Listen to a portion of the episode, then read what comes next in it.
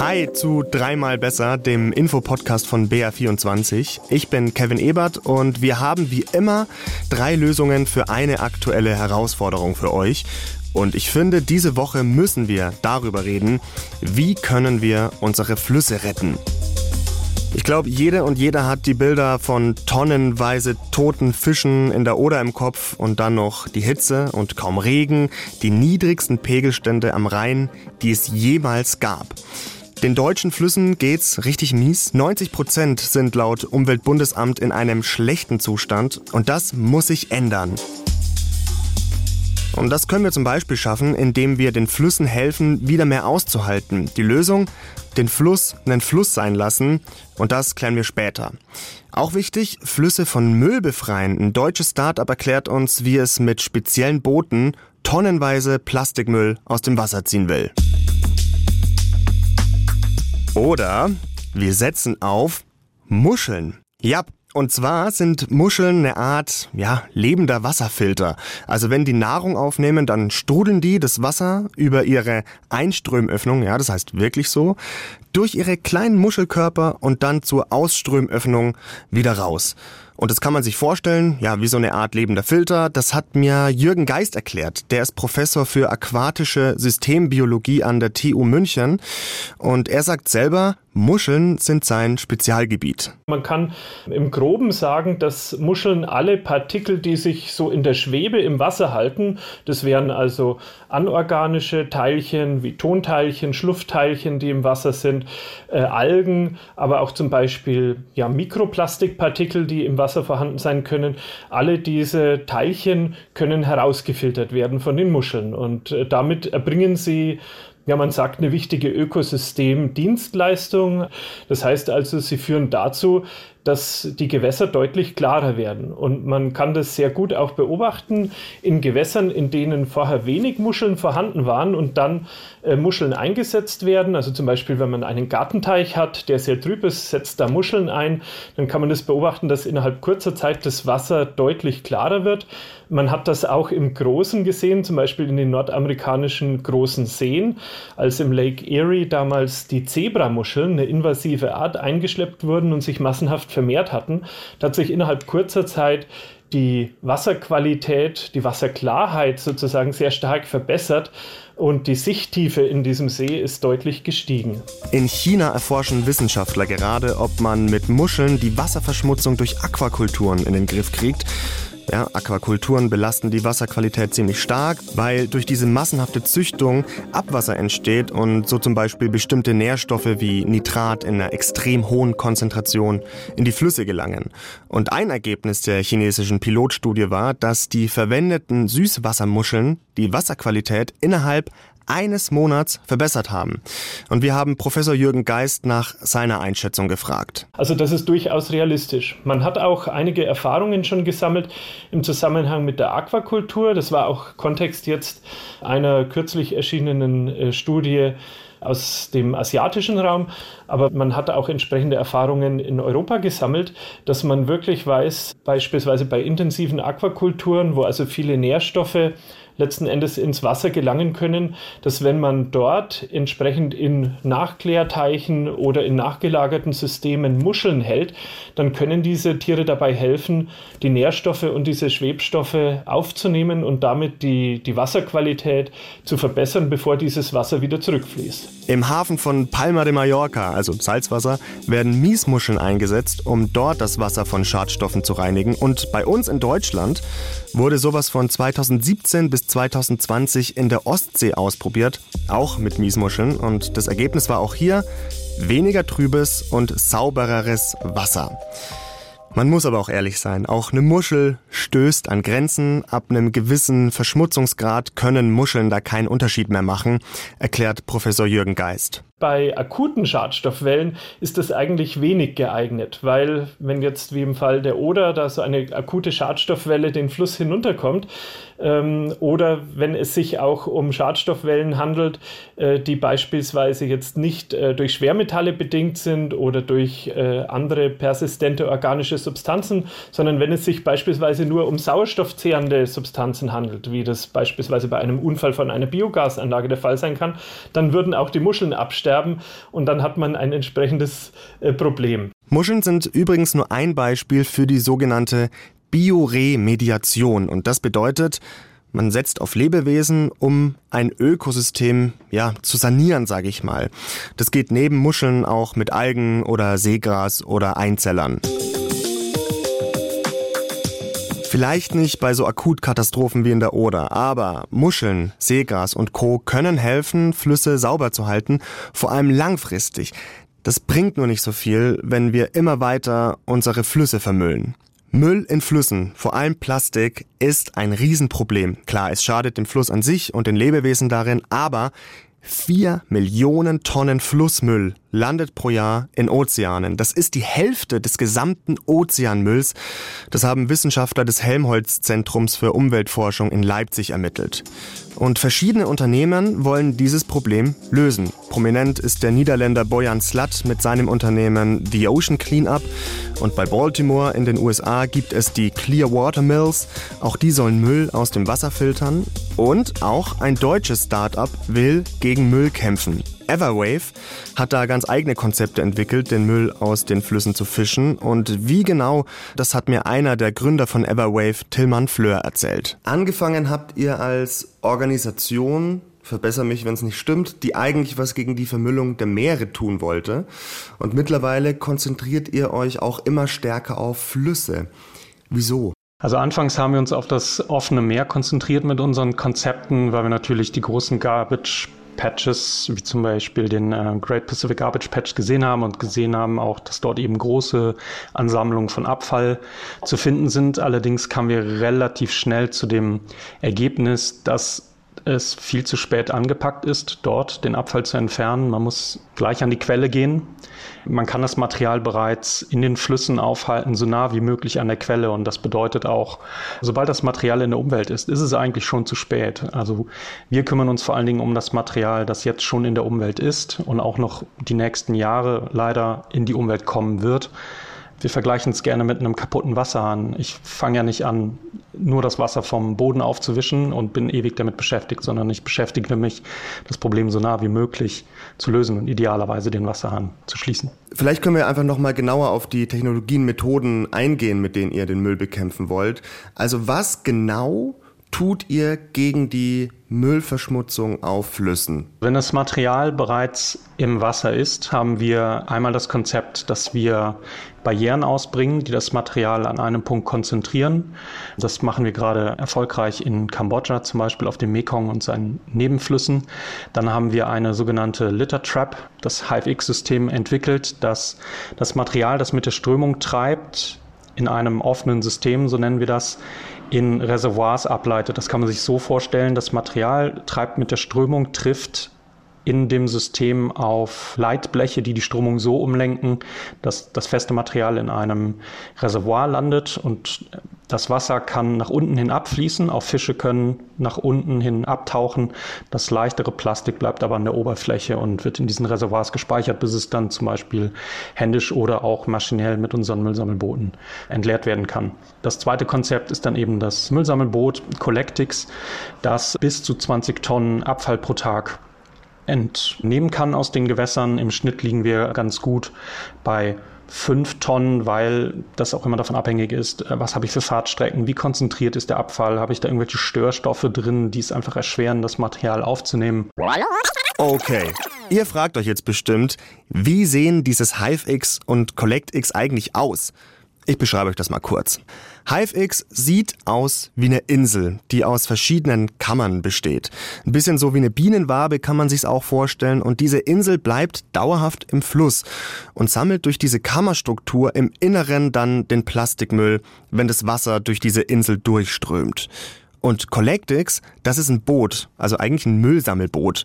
Das hat vorne so ein Fließband, das ins Wasser ragt, mit dem der Müll auf die Ladefläche gezogen wird.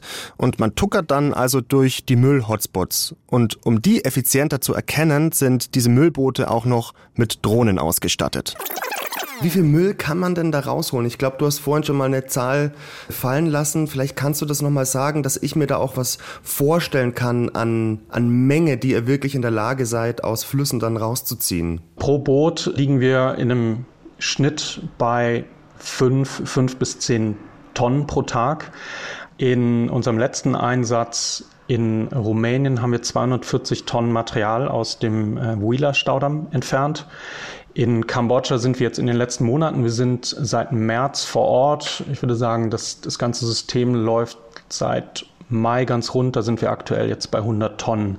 Man muss dabei allerdings sagen, dass wir das Ganze noch etwas weiter spinnen und zwar kombinieren mit einem äh, Waste Picker System. Also das kann man sich so vorstellen, dass wir mit den Leuten vor Ort zusammenarbeiten. Die werden darin geschult, wie sie das Material einsammeln können von den Uferbänken.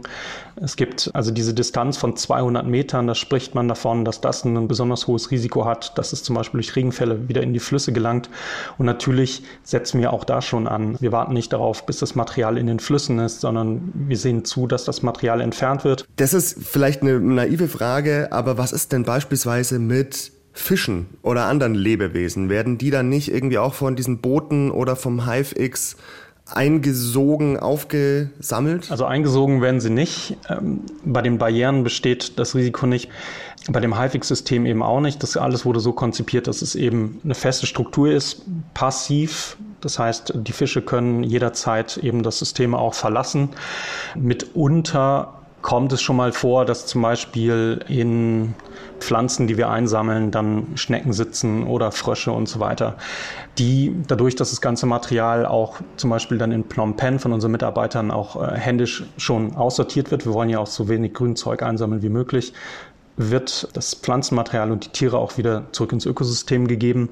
Fische hatten wir tatsächlich, ich glaube, bei einem Einsatz habe ich mal einen Fisch bei uns auf dem Boot gesehen, der ist aber dann auch wieder runtergesprungen. Also das Risiko, dass wir hier zum Beispiel Fische einsammeln, halte ich für sehr gering. Glaubt ihr, dass man die Flüsse ernsthaft komplett von Müll befreien kann? Also ist euer Ziel wirklich, das, da komplett das Ruder rumzureißen oder geht es immer nur um Schadensbegrenzung und auch für euch? Es ist ähm, wie anfangs schon gesagt, natürlich wichtig, den Hahn zuzudrehen. Und das kann eben nur gelingen, erstens in den Köpfen der Menschen, dass wir unser Verhalten verändern. Plastik an sich ist kein schlechter Werkstoff, aber es muss sich was etwas am Produktdesign verändern, sodass viel mehr Material recyclingfähig ist, dass wir mehr Recyclingmaterial einsetzen.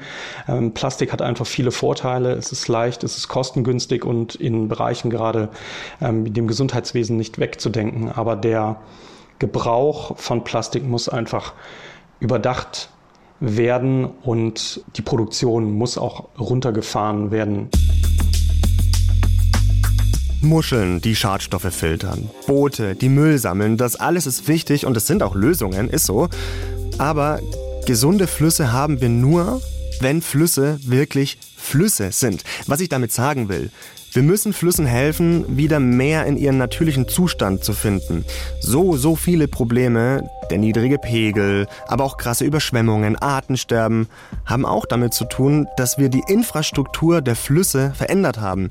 Also die können sich bei Krisen sozusagen gar nicht mehr selbst helfen und sind anfällig. Die Flüsse brauchen mehr Resilienz. Resilienz kennt man aus der Psychologie, also die Fähigkeit, etwas auszuhalten. Und dafür zu sorgen, dass Flüsse resilienter werden, gehört zu den Aufgaben von Janette Völker. Die ist Leiterin für Binnengewässer am Umweltbundesamt. Und mit der habe ich darüber geredet, was wir falsch gemacht haben und wie Flüsse wieder widerstandsfähiger werden können. Wir haben über sehr viele Jahre unsere Gewässer begradigt und das hat dazu geführt, dass die Flüsse so mehr so autobahnartig oder landstraßenartig durch die Lande ziehen. Wir müssen diese Flüsse wieder renaturieren und ihm mehr Platz geben, damit sie zum Beispiel bei einem Hochwasser in die Aue ausschwemmen können. Also das heißt, wir müssen die Uferbefestigung dort, wo es geht, wieder entfernen. Wir müssen wieder mehr äh, Meandrierungen schaffen, also den Lauf verändern oder wieder rückbauen von einem geraden Verlauf zu einem eher geschwungenen Verlauf, dass es unterschiedliche Fließgeschwindigkeiten gibt und sich unterschiedliche Lebensräume auch im Gewässer durch Steine und Sedimente, die sich da verlagern, wieder bilden können. Und was wirklich sehr wichtig ist, ist, dass wir die Auen, also das Land rechts und links vom Fließgewässer mit einbeziehen in diese Renaturierung, weil diese Interaktion ist ein sehr wichtiger Punkt, auch in Bezug auf das Wasserdargebot, aber auch in Bezug auf den Austausch von Organismen, weil viele Tiere und Pflanzen, die in der Aue leben, sind von den Organismen, die im Wasser leben, eben direkt abhängig. Die nutzen die als Nahrungsquelle. Wenn diese Verbindung unterbrochen ist, dann ist einfach das Gewässer nicht, nicht mehr in dieser Funktionalität vorhanden. Also wir haben unsere Flüsse zu sehr versiegelt, kann man das so mhm, sagen, begradigt, und die Auen genau. mhm. begradigt mhm. und müssen wieder dafür sorgen, dass sie eigentlich zu einem natürlichen Fluss werden, wenn man so will. Genau, also der Rhein zum Beispiel, da gibt es sehr schöne Bilder. Der ist ja jetzt, das ist ja ein Flussschlauch in den meisten Fällen. Es gibt so ein paar Seitenarme, aber was man so aus den Städten kennt, ist es ein Fluss und, und vor hunderten von Jahren war das ein riesiges Areal, Kilometer breit, mit ganz vielen Seitengerinnen und Nebengewässern. Das können wir heute natürlich in vielen Bereichen nicht machen, weil Deutschland ist das dicht besiedelste Land in Europa und wir brauchen das Wasser auch für diese ganzen unterschiedlichen Nutzungen. Aber dort, wo es geht, müssen wir noch viel, viel mehr diese Renaturierung und diese Anbindung der Aue wiederherstellen, um zumindest an einigen Stellen eben diesen natürlichen Fluss wieder zu haben. Weil Sie die Fließgeschwindigkeit auch schon angesprochen hatten. Ich habe in der Vorbereitung auf das Interview mit Ihnen gelesen, dass ein Wassertropfen von Köln bis zur Nordsee im 19. Jahrhundert 36 Tage gebraucht hat und heute braucht er theoretisch nur noch sechs Tage. Das heißt, meine Laienannahme wäre, dass dieses Gewässer sechsmal so schnell fließt. Wie wäre das denn jetzt zu bewerten? Das ist tatsächlich so. Also einfach durch diese Begradigung. Man muss sich vorstellen, dass nicht nur Wasser da durchfließt, sondern auch alle alle Nährstoffe, alles, was so da drin ist im Wasser.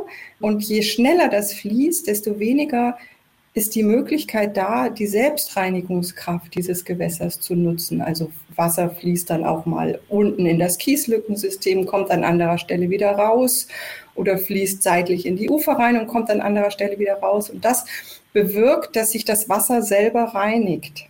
Wenn wir so einen Kanal haben, also praktisch wie ein Rohr, kann man sich das vielleicht vorstellen, da passiert nicht so viel und dann ist eben auch die Selbstreinigungskraft verringert. Und dass es den Flüssen äh, in Deutschland oft nicht so gut geht, ist ja keine ganz neue Erkenntnis.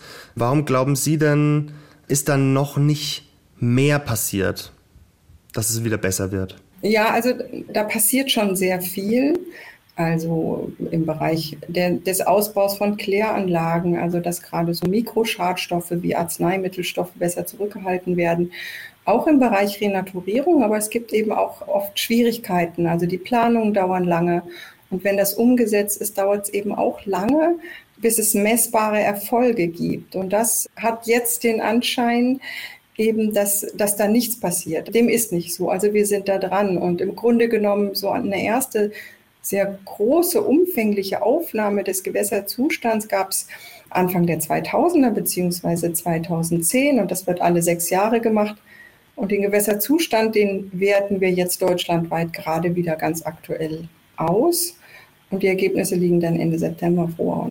Wenn Sie sich was für die Flüsse in Deutschland wünschen könnten, was Sie wirklich mit einem Fingerschnips ändern könnten, theoretisch, was wäre das denn?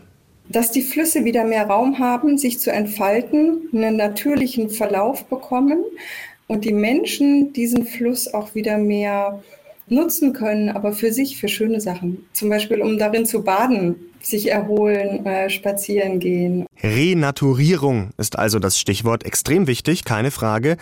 Aber natürlich darf man auch die Schifffahrt nicht vergessen. In Deutschland sind Flüsse und Kanäle wichtig für den Gütertransport und damit auch für unsere Wirtschaft.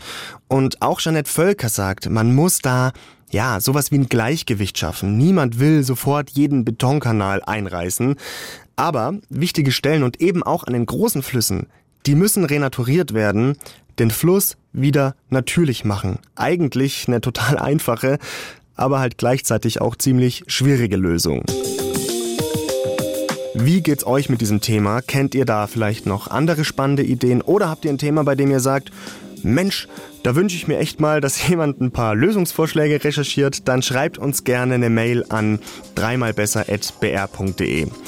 Und wenn ihr in der Zwischenzeit noch mehr interessante Ansätze hören wollt, dann kann ich euch den Podcast Die Idee empfehlen. Alle zwei Wochen stellen die Kollegen gute Ideen und die Menschen, die dahinter stecken, vor. Das verlinken wir euch auch in den Show Notes. Von uns gibt es nächsten Freitag eine neue Folge Dreimal besser, dann mit meiner Kollegin Birgit Frank, meine Redakteurin Veronika Süß, mein Redakteur Caspar von Au und ich.